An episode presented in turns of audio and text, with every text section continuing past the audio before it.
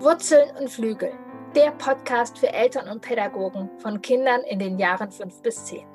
Mein Name ist Kirin Doritzbacher. Ich bin Eltern-, Familien- und Paarberaterin, Ergotherapeutin und Mutter von drei Kindern.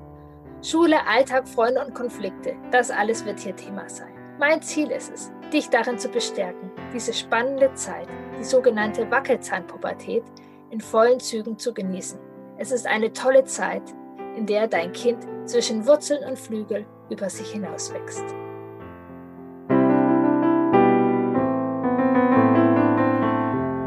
Herzlich willkommen. Ich freue mich, dass du wieder hier bist, dass du wieder oder ganz frisch rein zuhörst. Und ja, du wirst wahrscheinlich dieses Gefühl kennen, alles unter einen Hut zu bringen. Das funktioniert irgendwie nicht gut. Gerade jetzt in der Pandemie. Diese Last, die auf uns allen hängt. Wir haben das Wissen und doch, wie können wir es umsetzen?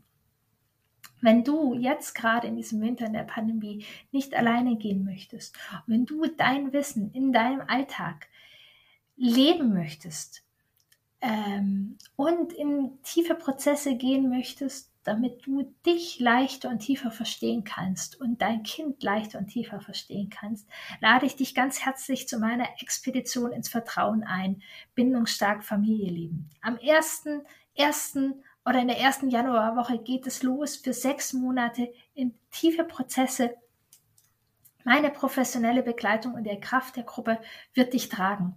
Im letzten Jahr sind wir auch im Januar losgegangen mitten in dem Lockdown, der ja dann noch lange gedauert hat. Und es war, ja, die Familien waren nicht geschwächt durch diese Zeit, sondern sogar gestärkt in ihren Prozessen, weil wir so viel innere Arbeit gemacht haben, um die Herausforderung im Außen, ja, zu bewältigen.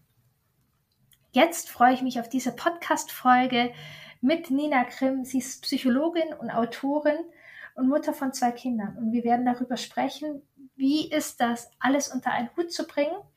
Und wenn du bis zum Ende hörst, kannst du, hast, wirst du eine Idee haben von Handlungsmöglichkeiten, wenn dieses Gefühl, ich bekomme nicht alles unter einen Hut, dich erschlägt. Zudem hat Nina inzwischen ein Buch geschrieben. Tatsächlich haben wir diese Podcast-Folge schon Anfang des Jahres aufgenommen. Ähm, doch inzwischen hat sie ein Buch geschrieben, hätte, sollte, müssten. Und ja, wenn dir Ninas Art gefällt, ist dieses Buch ganz sicherlich wahnsinnig toll und hilfreich für dich. Nina, ich freue mich, dass du da bist und wir können gleich rein. Kennst du das Gefühl, nicht alles unter einen Hut zu bringen und ja, wie gehst du damit um? Nee, kenne ich, kenne ich überhaupt nicht, Kiran. also auch erstmal von meiner Seite ganz herzlichen Dank für die Einladung und schön heute hier sein zu dürfen. Und ja, ja, natürlich kenne ich das Gefühl, nicht alles unter einen Hut zu bekommen. Ich könnte dir, glaube ich, keinen Tag nennen, an dem es Ah, vielleicht ein, zwei. Also es kommt auf jeden Fall sehr häufig vor. Was mache ich da? Es ist natürlich ganz unterschiedlich, ähm, was ich unter einen Hut bekommen möchte. Geht es jetzt zum Beispiel um die vielen unterschiedlichen Bedürfnisse innerhalb der Familie? Das eine Kind will spielen, das andere Kind will in die Badewanne, aber der Hund muss unbedingt raus. So was Dann unterscheidet sich natürlich meine, meine Strategie, alles unter einen Hut zu bekommen, wie wenn es darum geht zu sagen, so hey, okay, ich habe ich will arbeiten, die, die Essen kochen, Kinder versorgen, der, der Haushalt. So, das sind natürlich ganz unterschiedliche Aspekte, die dann anfallen. Genau, mein Eindruck ist, dass dieses Hutproblem ein, ein Problem ist, was, glaube ich, Frauen öfters äh, empfinden. Was ist da deine Erfahrung aus ja, deinem Alltag oder deinem Beratungsalltag? Hm, also ein Jein. Also ich sehe das zum Beispiel schon, dass mein Mann zum Beispiel vollkommen zufrieden mit sich ist, weil er einen Tag mit den Kindern verbracht hat und irgendwie ein Essen hingekriegt hat und so weiter und sitzt dann vollkommen entspannt auf dem Sofa. Aber die Bude ist komplett im Chaos. Und ich denke mir nur so, okay, vielen Dank. Ich putze da mal drei Tage. Also ich glaube schon, dass Männer da besser darin sind, ihre Prioritäten zu setzen und dann auch demnach zu handeln. Also für meinen Mann hat es dann einfach wirklich oberste Priorität. Ich bin jetzt für die Kinder da und der Rest, ja, der, der ist halt der Rest. So. Und ich denke, da können wir uns tatsächlich von den Männern eine Scheibe abschneiden. Und zeitgleich möchte ich aber einfach auch fairerweise sagen, dass ich schon auch sehe, dass das auch für die Papas ein großes Thema ist. Ja, die sind ja meistens gerade auch noch so im ersten Jahr, dann doch noch häufig die, die mehr arbeiten und dann trotzdem irgendwie noch die Frau unterstützen sollen mit Baby. Und also ich, ich will damit sagen, ich glaube, sie haben es auch nicht so einfach. einfach so Fairness halber. Und ich denke, wir können uns eine Scheibe von ihnen abschneiden, wenn es darum geht, wie, wie setze ich wirklich auch gut Prioritäten und, und kann auch einfach mal mit einem guten Gewissen, ja, tatsächlich die Küche im Chaos stehen lassen und einfach mal eine Viertelstunde Pause machen. Ja, total spannend und ich finde es total wichtig oder hilfreich, dass du nochmal auf dieses Thema Prioritäten kommst, weil das, glaube ich, ein Punkt ist, wenn wir dieses Gefühl haben, es überschwemmt uns und wir so im Tun und Machen sind, dass da tatsächlich sozusagen ein, ein kleiner Cut hilfreich ist, um diese Prioritäten setzen zu können. Ja, beziehungsweise ich würde sogar noch einen Schritt weiter gehen und sagen, es ist eine gut investierte Zeit, wenn man sich darüber schon mal im Voraus Gedanken macht. Ja, wenn man sich vielleicht mit seinem Liebsten oder seiner Liebsten zusammensetzt und wirklich darüber spricht, so hey, also das sind meine täglichen To-Dos, das steht alles immer an, das steht morgen an und so weiter und dann wie so übergeordnete Werte für sich definiert oder übergeordnete Ziele, also das, was für dich wirklich die oberste Priorität hat, was ist zweite Rangfolge, was ist dritte Rangfolge. Ja, dann kommt es einfach so raus, dass du, also so zum Beispiel, dass du sagen willst, hey, oberste Priorität hat für mich wirklich die Beziehung zu meinen Kindern. Zweite Priorität ist gut, gute Ernährung, dass wir wirklich gut für unseren Körper sorgen. Dritte Priorität ist, gewissenhaft im Job zu sein. So. Und wenn ich dann in solche Reibungssituationen komme, dann, dann weiß ich, was zu tun ist. Ja, weil ich einfach weiß, so, ey, oberste Priorität ist die Beziehung zu den Kindern und dann kann es wirklich wie so ein, ja, wie so ein Kompass oder ich, ich spreche immer von, vom Polarstern. Ja, das ist ein, so ein Polarstern wird, der mir den Weg durch die Dunkelheit leuchten kann. Da kommt die Autorin in mir durch. genau. Das ist total hilfreich und wirklich eine gut investierte Zeit, sich da darüber mal Gedanken zu machen. Und natürlich, ich meine, das, das, das ist jetzt wieder so eine der Sachen, die klingt, die klingt natürlich total gut, ne? So und äh, theoretisch eine gute Sache, aber das praktisch umzusetzen ist dann halt eben meistens doch noch mal eine ziemlich große Herausforderung, vor allem vor allem ja in den Stressmomenten des Alltags. Und das ist ja auch genau meine Nische, ja, so auch wo wo wo ich ja tatsächlich auch mit mit meiner Arbeit ansetze, so eben diese diese Lücke zwischen Theorie und Praxis zu schließen und, und zu leben, was wir uns, was wir eigentlich für eine ziemlich gute Idee halten.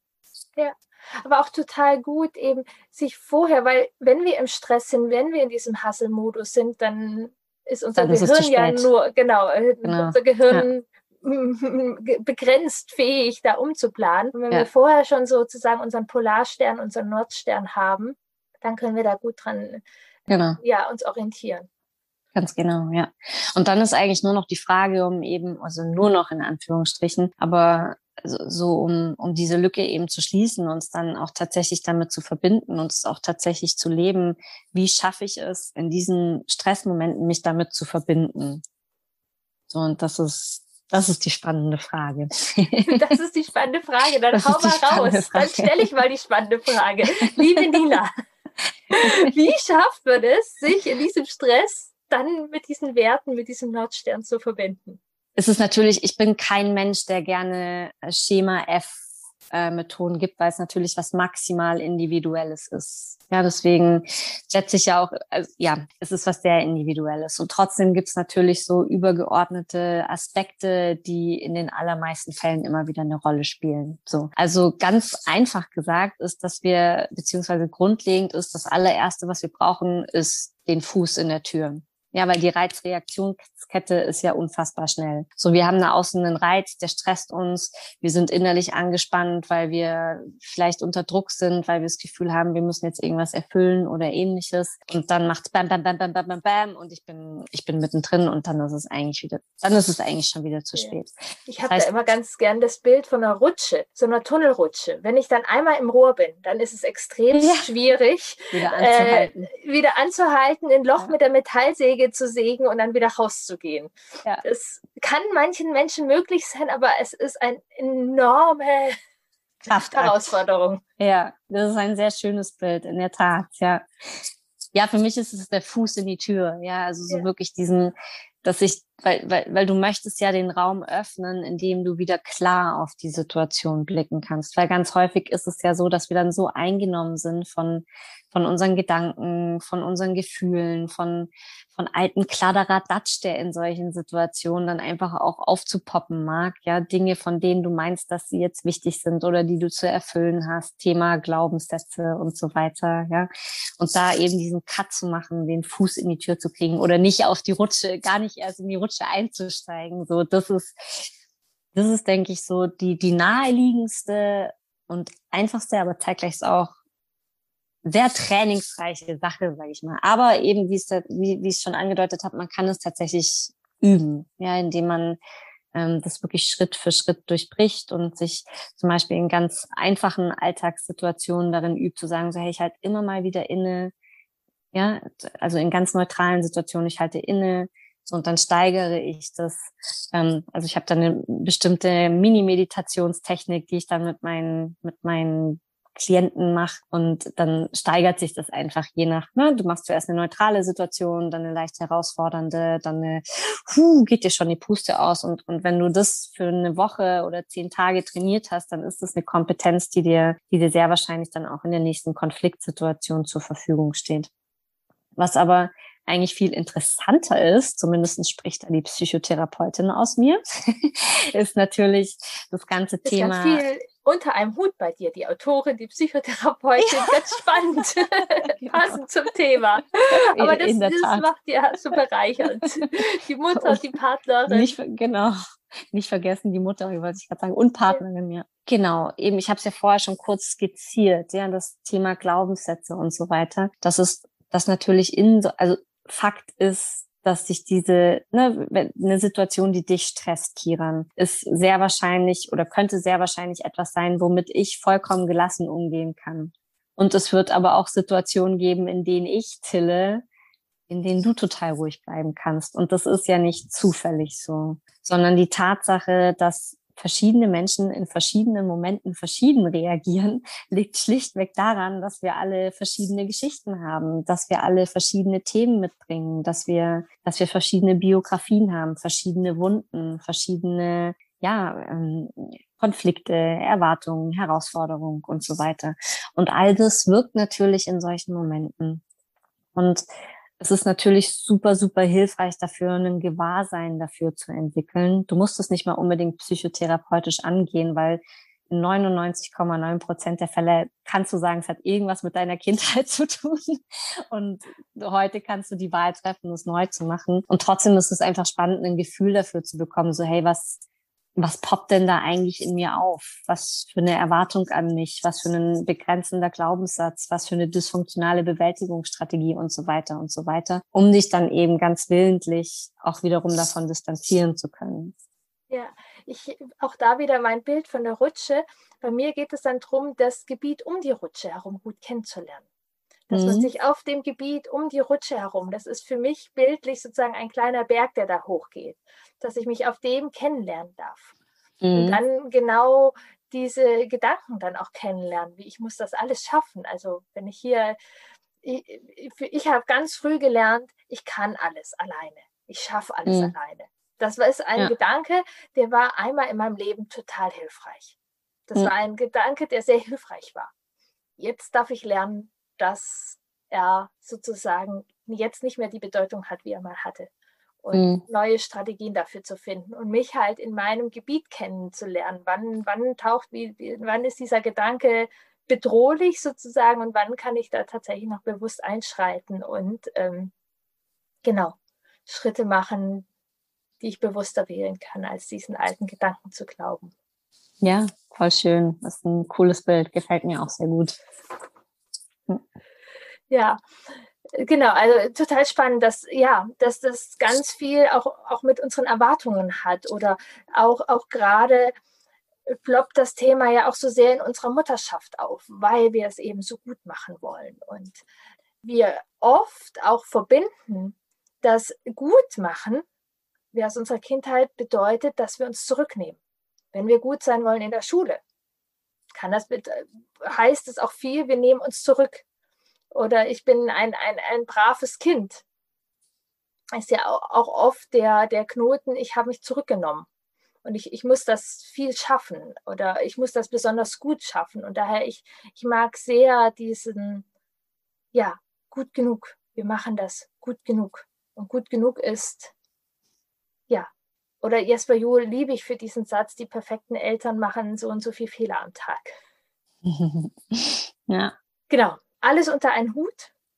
Die Hausaufgaben der Kinder, die Streitereien der Kinder, schöne Momente mit den Kindern, die Erwerbstätigkeit, der Haushalt. Corona spitzt das ja noch absolut zu. Oh ja. Das ja. ist ganz viele Dinge, die uns Vertrautheit sozusagen gegeben haben und Sicherheit haben, fallen weg. Und wir hatten das Thema Prioritäten setzen. Mhm. Prioritäten setzen bedeutet ja auch, Dinge loszulassen. Bei uns war das am Anfang von Corona tatsächlich die Ernährung. Mhm. Bei uns nicht deine es, oberste Priorität. Genau. Fertigpizza. Fertigpizza. ja. Gab es sehr, sehr häufig. Ja. Doch wie, wie, also loslassen ist immer ein bisschen leichter gesagt als getan. Ja, auf jeden Fall. Hast du da nochmal Impulse, Ideen, Zusammenhänge?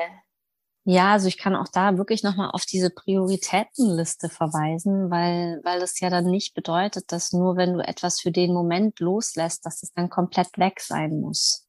So, ich weiß zum Beispiel total gut, dass ich einfach gerade mit meinen zeitlichen Kapazitäten und in dem Tempo, in dem ich gerade vorangehen kann, um meine Selbstständigkeit voranzubringen, einfach gerade extrem eingeschränkt bin, weil mein Kind noch nicht fremdbetreut ist und ich einfach basically vielleicht zwei Stunden am Tag habe, in denen ich effizient arbeiten kann und und das loszulassen, zu sagen so, hey, ich weiß, es kotzt mich an, ich hätte gerne mehr Zeit. So, und ich habe so viele Ideen und so weiter, aber ich weiß, wenn der im September in den Kindergarten kommt, dann wird es da sein. Ja. So, und, und das hilft mir ganz persönlich total, so eben diesen, zum Beispiel jetzt eben den Druck loszulassen, jetzt unbedingt auch noch meinen eigenen Podcast rauszubringen und YouTube und Clubhouse und schieß mich tot, was es nicht alles gibt, ja. Worauf ich, worauf ich überall total Lust drauf habe und so weiter. Aber ich einfach gerade weiß, es ist, es ist gerade einfach nicht meine Zeit dafür. Ich lasse es los und ich weiß, wenn ich mehr zeitliche Kapazitäten habe, dann darf das kommen. So, das finde ich für mich persönlich einen ganz hilfreichen Gedanken, wirklich zu sagen, okay, vielleicht nicht jetzt, aber es bedeutet nicht, dass es aus der Welt ist. So, aber loslassen hat ja natürlich auch ganz häufig ein Stück weit was mit Trauern zu tun. Ja, also wenn du zum Beispiel sagst, hey, du bist eine junge Mama und vielleicht erste Babyjahr und kommst überhaupt nicht mehr raus, du vermisst deine Freundin, du würdest total gerne einfach mal wieder eine Nacht durchschlafen oder keine Ahnung, mal wieder, kann man ja gerade eh nicht tanzen gehen oder feiern gehen. Und ja, das dann loszulassen, da ist ja auch immer so ein Stück weit eine Trauer, die mitschwingt, ja, dass da etwas ist, was du eigentlich gerne hättest oder schneller hättest oder nicht hättest und so weiter, aber gerade einfach nicht da ist. Und deswegen finde ich das auch total wichtig, dem einen adäquaten Raum zu geben, ja, und auch wirklich zu sagen, so, hey, es ist okay, sowas doof zu finden. Du musst es nicht toll finden, dass das gerade nicht funktioniert oder du musst es nicht gut finden, dass du gerade nicht schlafen kannst. Du darfst es scheiße finden. So, und, und genau dieses Zulassen dieser negativen Stimmung, diesen, dieses Druck, dieser Anspannung, der Traurigkeit hilft eben meistens dabei, loszulassen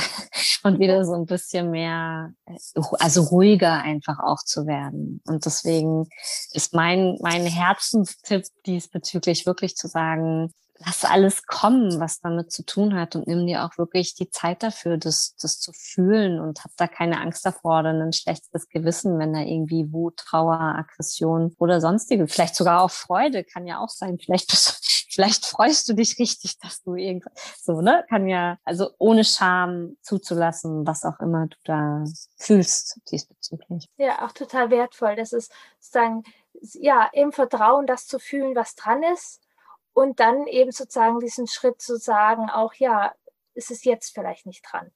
Und das kann ja auch mal kommen, kann kommen, dass ich mehr Energie habe, keine Ahnung, dass die Wohnung tiptopperiger aussieht. Es ist jetzt halt gerade Pandemie, stolpert man auch mal über ja, ein Kuscheltier. das wäre ja noch süß. ja. ja, oder? Eher über zehn Plemo-Berge, überall im ganzen Haus aufgebaut. Es ist tatsächlich gerade so eine Kuscheltierkiste voll, die, die jeden Morgen erstmal ausgekippt wird. Manchmal habe ich noch die Ideen, die abends wieder einzuräumen, aber nicht. Ich habe es auch aufgegeben, das Kinderzimmer aufzuräumen. Ich mache es einfach nicht mehr. Bei uns ist es das Wohnzimmer, Ach. wo diese Kiste umgeschüttet wird. Oh, ja, nee, also so ein bisschen, das, das merke ich, weil da sind wir wieder schön beim ja. Thema mich, Prioritäten setzen und mich dann aber auch ernst zu nehmen. Ja, also natürlich sind da die Bedürfnisse meiner Kinder zu sagen so, hey, Mama, ich habe hier mir meine Plemo-Welt aufgebaut und nein, nein, nicht den hundertsten, tausendstel, nein, es muss genau da stehen bleiben. So, okay, wenn das, wenn das so wichtig ist in deinem Zimmer, please go for it. Aber im, also irgendwo möchte ich einfach dann auch einen Raum für mich haben, wo, wo ich dann runterfahren kann, wo ich in Ruhe in einem Buch lesen kann, wo ich entspannen kann oder wo ich abends mit der zauberhaften Kiran einen Podcast ähm, führen darf. So, und da kann ich das nicht haben, wenn um mich herum Chaos ist. So, und deswegen, das finde ich einfach auch total wichtig, ja, dass es, dass es beides sein darf, okay, ne? Also da auch den Mut aufzubringen, für sich einzustehen und dafür zu sagen, so, ja, das ist mir aber wichtig an der Stelle. Und für mich gehört das tatsächlich zu diesem, also ist für mich eines der größten Missverständnisse in dieser ganzen bedürfnisorientierten Szene. Du hattest es eingangs ja so kurz skizziert, dass so viele Eltern einfach auch so wahnsinnig erschöpft sind ne? und ausgebrannt sind, dass, dass ganz viele das verwechseln damit, dass es nur um die Bedürfnisse des Kindes geht. Für mich gehören die der Eltern da genauso dazu. Und natürlich darf ich gucken, wie, wie wird es jetzt priorisiert ja, also wenn mein Kind gerade ein Primärbedürfnis hat, zum Beispiel es hat Durst, aber ich möchte gerade mich ausruhen, dann ist es natürlich legitim zu sagen, so okay, das Glas Wasser hole ich dir jetzt noch und ne, dann ruhe ich mich aus. Aber wenn es darum geht, sie möchte jetzt irgendwie unbedingt mit mir die hundertste Runde Sagerland spielen und ich möchte mich ausruhen, dann sieht die Sache gleich schon wieder ganz anders aus. Ja, und auch das ist ganz individuell. Mein Kind ja. würde sich viel einfacher was selber zum Trinken nehmen. Mhm. Ähm, so, dem reicht es, wenn es zu mir sagt, Mama, ich habe Durst. Ich so, oh ja, du hast Durst, guck mal, da kannst du dir die Flasche nehmen. Da meinem Kind, ja, eigentlich allen Kindern geht es da um den Kontakt. Also auch da mhm. ist es total hilfreich zu schauen, um was geht es eigentlich gerade, um was geht es dem Kind, um was geht es mir. Gerade wenn wir so das Gefühl haben, dass die Bedürfnisse aufeinander prallen. Ja. So, ja, dass total. man gucken kann, um, um was geht es genau und dann kann man die Lösung finden. Ja, absolut. Ja. Dieser mhm. Gedanke, was brauchst du und ähm, was brauche ich und wie, wie genau. bekommen wir das jetzt gut hin. Mhm. Ja. Ein Thema, alles unter einen Hut fallen oder alles unter einen Hut zu bringen oder dem nicht ja zu genügen, ist ein Thema, ja, die Partnerschaft fällt oft hinten runter. ja. Und genau, ich, du arbeitest mit Paaren, ich arbeite mit Paaren. Das ist auf jeden Fall von meiner Seite immer wieder ein Thema, das fällt uns hinten runter und fällt uns dann auf die Füße. genau. Ja. Kann ich so bestätigen. war bei, wobei ich muss sagen, wir waren beim zweiten Kind klüger. Also beim ersten Kind war es wirklich extrem. Da gab es uns als Paar eigentlich nicht mehr wirklich, sondern da waren wir einfach Eltern. So. Und äh, beim zweiten Kind äh, waren wir tatsächlich schon ein bisschen besser darin, dass wir einfach so diese Abende für uns besser kultiviert haben. Und wenn es nur eine, wenn es nur eine halbe Stunde war, wir beide total fertig und aber so zumindest irgendwie noch zusammen einen Film gucken oder ja, also doch klar, das ist aber auch ein Stück weit okay und das finde ich immer so wichtig zu betonen. Ja, das letzte, was was wir als Eltern vor allem in der aktuellen Situation brauchen, ist irgendwie noch ein Punkt, der uns wie ein schlechtes Gewissen im Nacken nagt. Du musst dich auch noch um deine Partnerschaft kümmern, so ich finde es wirklich gerade im ersten, im ersten Babyjahr wirklich normal, weil ja einfach die ganze Welt Kopf steht und du ja einfach auch als die ganze hormonelle Umstellung bei der Mutter etc. pp. Also da wirklich auch Druck rauszunehmen und natürlich zeitgleich trotzdem zu gucken, wie können wir denn vielleicht neue Wege finden, um in Kontakt zu bleiben und so weiter. Ja, ja, ähm, das auf jeden Fall, genau. Hier, genau, hier sind, es dreht sich ja sozusagen überwiegend über die Schulkindeltern. Ähm, mhm. Und genau, das Babyjahr, so die erste Zeit, genau, ist sozusagen Ausnahme oder Einfindungsphase. Und ich genau. muss sagen, wir sind sozusagen beim zweiten Kind dann ein bisschen, ein bisschen auf, auf jeden Fall auf die Nase gefallen, so wo die Energie weg war. Und ja, gleichzeitig, es ist investierte Zeit und die Frage ist immer, wie groß. Also Pandemie erlebe ich wenig Eltern, die abends regelmäßig zwei Stunden Zeit füreinander haben. Doch nee. auch da ist es eine Haltung und es können Momente sein, dass man sich ganz bewusst am Morgen einen Kuss gibt und sagt, schön, dass du da bist. Schön, dass, dass, dass wir uns jetzt sehen.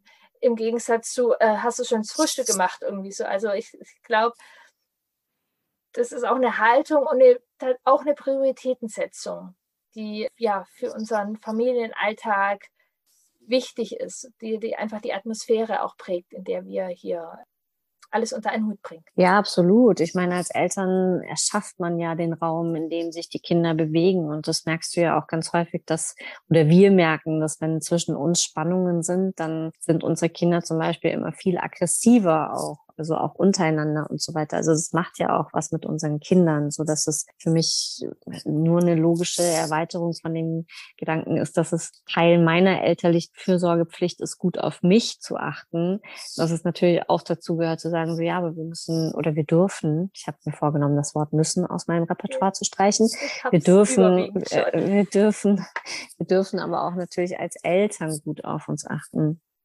Und ich finde das von dir erwähnte Beispiel total schön, weil es einfach auch so zeigt, klar, es kann ja auch Verbundenheit in, im Kleinen passieren, so. Und das finde ich total wichtig. Und ich meine, das ist ja auch so ein bisschen das Pendant zur Selbstfürsorge, ne? Also, dass ja auch nicht irgendwie immer, dass es nicht immer das Fünf-Sterne-Spa-Hotel-Wochenende äh, sein muss, dass du irgendwie das Gefühl hast, du hast Selbstfürsorge praktiziert, sondern es kann ja auch im Kleinen beginnen. Und ich finde, das ist hier genau das Pendant. Ja, dass auch immer wieder kleine Inseln geschaffen werden könnten, können, um einfach in Verbindung zu sein, um im bewusst im Kontakt zu sein. Und es braucht aber einfach manchmal auch diese, also wirklich einfach diese Oasen, wo man dann auch wirklich ja. mal wieder, also wirklich auch Zeit füreinander hat. Und ja, also wir haben dann wirklich einfach angefangen, es gehört ja mittlerweile schon fast zum guten Ton. Wir haben eine Weile dafür gebraucht, aber einfach wirklich einen Babysitter zu organisieren und haben das einfach auch in, in Pandemiezeiten weiter gepflegt, dass wir dann halt, gut, dann sind wir halt spazieren gegangen oder haben uns irgendwo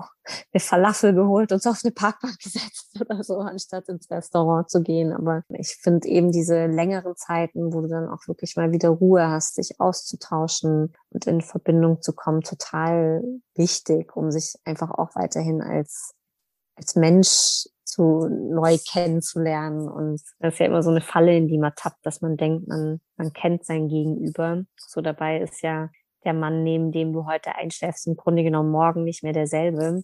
Und auch da mit so ein Stück weit einen, mit einem Anfängergeist dran zu gehen, hat, hat unsere Beziehung total belebt. Ja, total wertvoll, ja.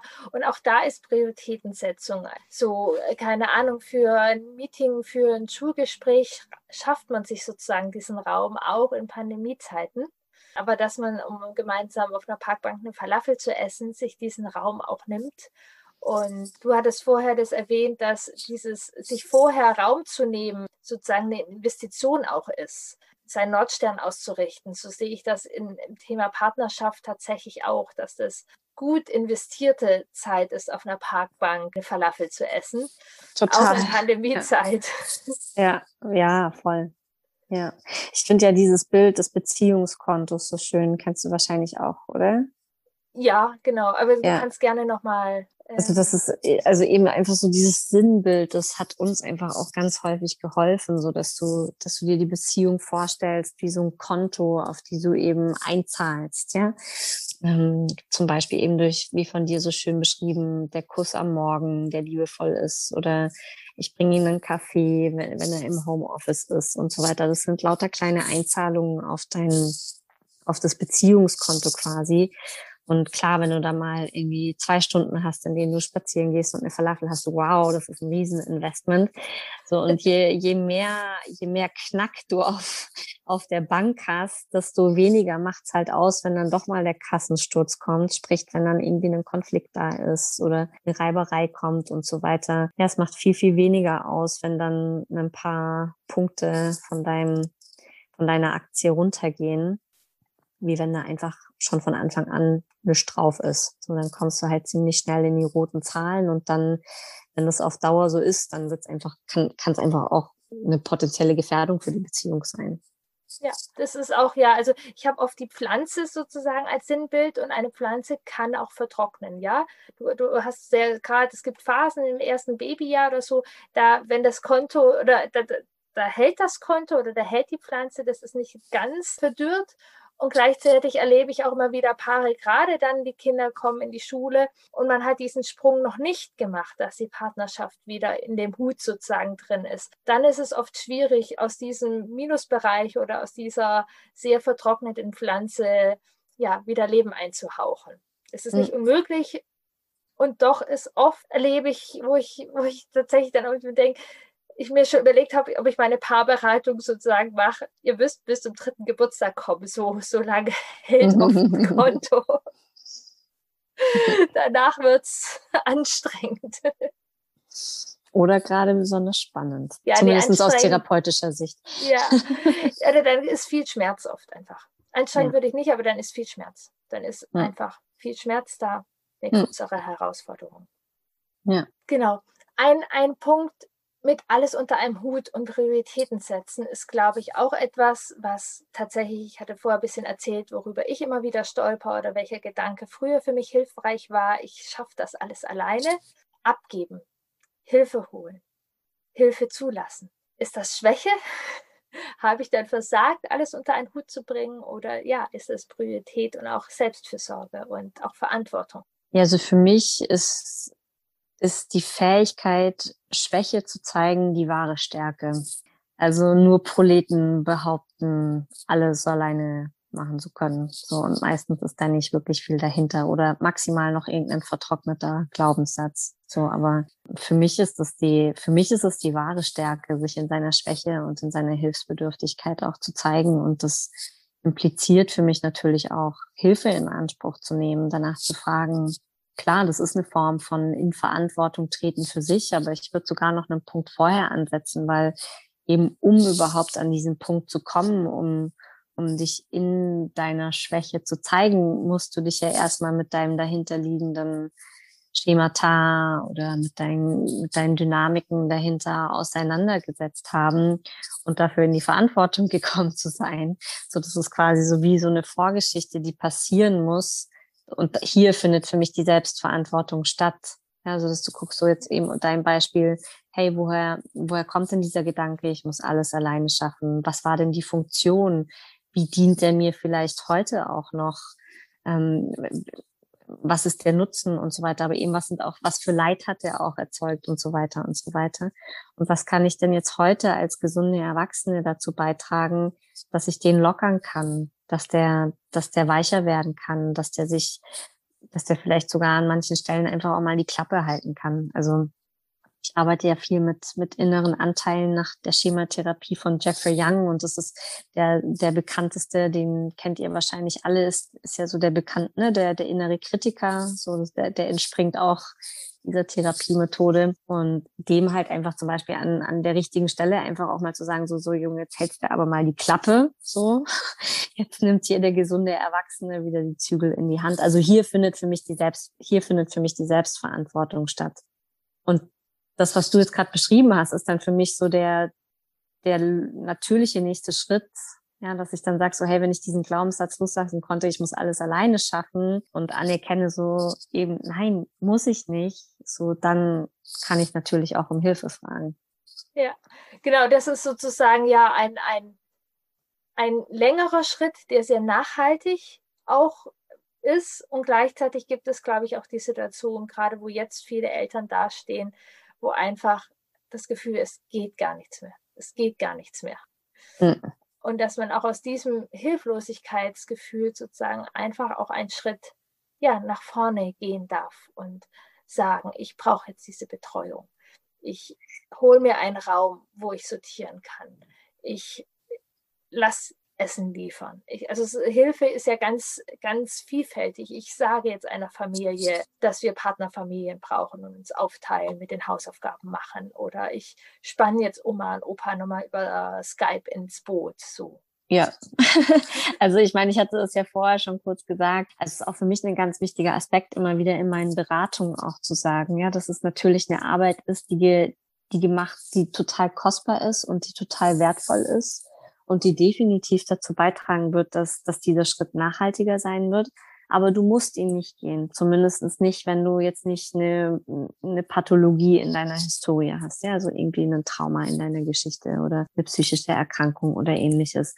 Sondern wir, wir wissen heute einfach wirklich, das ist nicht einfach nur ein leeres Gerede, sondern wir wissen es heute, dass, dass diese dysfunktionalen Bewältigungsstrategien, die wir heute immer noch an den Tag legen, zum Beispiel zu denken, ich muss alles alleine schaffen, dass die zu 99,9 Prozent in unserer Kindheit fußen.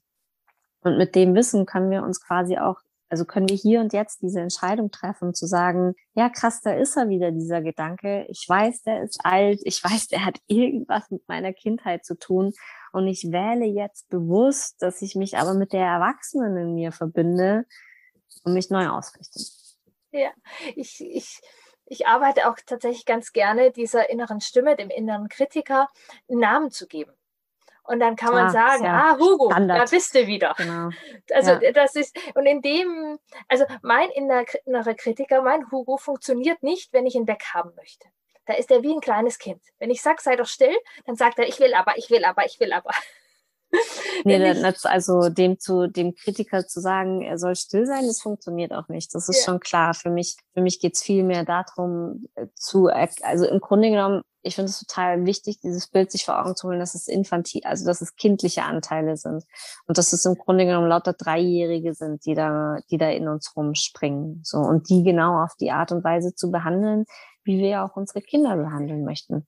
Also auf Augenhöhe zu gehen und zu sagen, so, hey, ich höre, das ist gerade echt schwierig für dich und so weiter und so weiter. Aber jetzt ist gerade einfach, jetzt ist gerade einfach nicht der Raum dafür. Ich gebe dir, geb dir nachher den Space oder ich kümmere mich nachher darum. Jetzt ist was anderes dran. So, da, dass du ja. eben wieder in Führung gehst, dass du, dass du wieder der Chef von deinem inneren Team wirst, sage ich immer ganz gern. Ja. Dass, dass du, ja.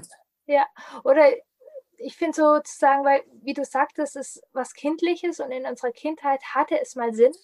Und für mich ist ein ganz hilfreicher Gedanke tatsächlich dann nochmal auch dankbar hinzugucken und sagen, hey, weißt du, damals warst du total hilfreich. Damals war es total wichtig, dass ich es alleine hingekriegt habe. Danke. Ja, total. Danke ja. dafür, dass du da, da für mich da warst. Und weißt du was? Jetzt, genau, komme ich dann wieder in meine Erwachsenenhaltung und kann selber ja, also entscheiden. Also alles, was du gerade beschreibst, ist so für mich das, was ich so eingeklammert habe in diesem, ne, in dem, in dem ersten Teil quasi, den ich gesagt habe, ja. wo, wo du so gesagt hast, so, ja, das ist äh, ganz schön viel Arbeit und manchmal braucht man es einfach auch ein bisschen schneller.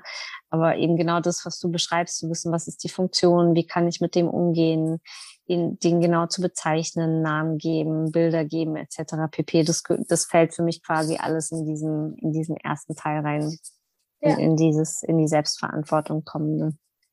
Ja. Und ja, das Ergebnis ist immer, oder was heißt genau, wir, wir dürfen uns wirklich Hilfe holen.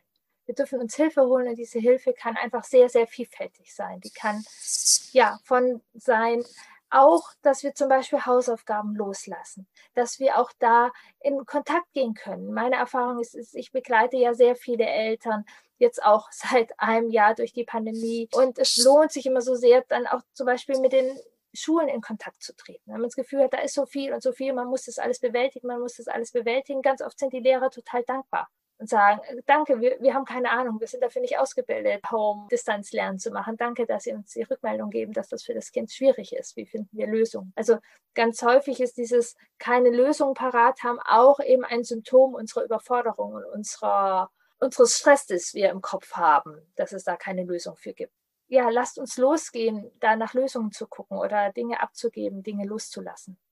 Ja, und ich finde auch da helfen wieder total gut die Polarsterne. Ne? Also wenn du einfach weißt, dass, also jetzt gerade so zum Beispiel beim Thema Hausaufgaben loslassen, wenn du einfach weißt, das Wichtigste ist für mich eben, ich greife jetzt nochmal die Liste von vorher auf, als Beispiel, oberste Priorität hat für mich die Beziehung zu meinem Kind. Und dann kannst du einfach auch mal getrost auf die Hausaufgaben pfeifen. So. Ja, würde ich sagen. Ja, total schön. Ich stelle am Ende von meinem Podcast meinen Gästen immer zwei Fragen. Bin gespannt. Würde ich dir auch sehr gerne stellen. eine Erinnerung von dir in den Jahren fünf bis zehn, die besonders lustig, mutig oder verbunden war. Hui, hättest du mir die nicht vorher schicken können?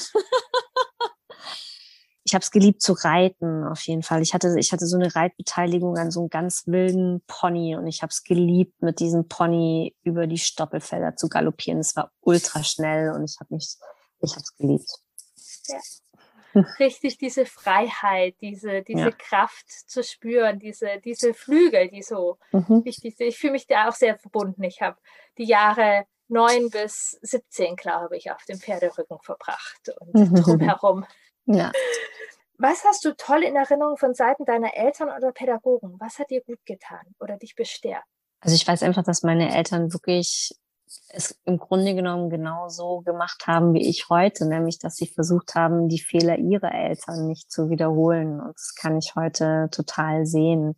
Und ich sehe auch, dass sie immer auf ihre Art und Weise für mich da waren, auch wenn es nicht zwangsläufig die war, die ich gebraucht hätte, aber auf ihre Art und Weise waren sie es immer. Also und sagen, da war, da sein, da war und dieses, ich mag tatsächlich auch sehr gerne dieses Bild, dass ja jede Generation es ein Stück weiter machen darf. Ein, genau. Ja, und das lohnt ja. sich, finde ich. Also es geht nicht ums Perfektsein, aber es lohnt sich sozusagen Schritte weiterzugeben. Mhm. Ich danke dir, Nina, total. Und jetzt erzähl ja, danke für die Einladung. Mal, wo trifft man dich? Wo bekommt man, glaube ich, auch bald ein Buch von dir? Ja, Und, genau. ja, wo, wo kann man mehr Nina bekommen? Erstmal noch ganz herzlichen Dank für die Einladung, liebe Kiran. Am besten tatsächlich über meine Website oder auf Instagram. Genau, ich bin am aktivsten tatsächlich auf Instagram, auch wenn das alles auf Facebook auch hochkommt. Also Instagram, Facebook findest du mich auf jeden Fall oder natürlich auf meiner Website, in meinem Blog. Und am 15.11. erscheint mein Buch im Kösel Verlag, bei dem es eben genau darum geht, wie man die Lücke zwischen Theorie und Praxis schließen kann als Eltern. Ja, total spannend. Genau, mhm. Nina Grimm. Und wie, wie heißt dein Insta-Kanal? So wie ich. Nina, Nina, Nina.c.grimm. Okay. Corina ist mein zweiter Name. Okay. ja, ich danke dir von Herzen und ja. Danke dir.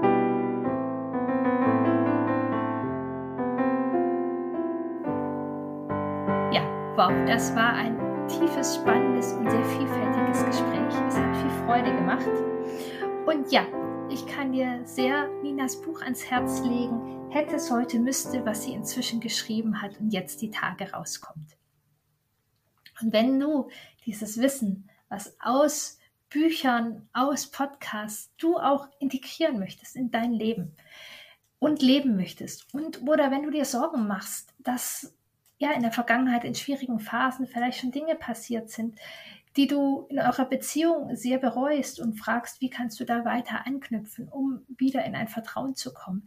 Wenn du dich total, ja, erschöpft fühlst, gerade jetzt in der Pandemie, oder wenn du diese großen Gefühle, du weißt, dein Kind alle Gefühle sind erlaubt, doch dieses Wissen dann zu integrieren und dazustehen, diese Wut auch noch von deinem Wackelzahn zu begleiten.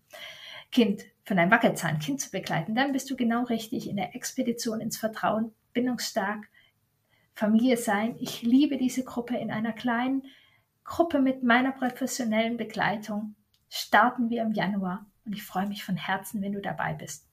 Und jetzt im November und im Dezember treffen wir uns immer wieder zu einer ja, kostenfreien, offenen Tee-Session, ähm, um uns kennenzulernen. Du kannst deine Fragen stellen, du kannst reinschnuppern oder auch wenn du gar nicht interessiert bist an der Expedition ins Vertrauen, sondern einfach sagst, oh, ich habe gerade Fragen oder ich möchte einfach gerade mal mit Leuten, die ähnlich denken wie ich, zusammensitzen, dann lade ich dich ganz herzlich ein. In den Show Notes findest du ähm, die Links, wo du dich anmelden kannst. Ich freue mich von Herzen auf dich.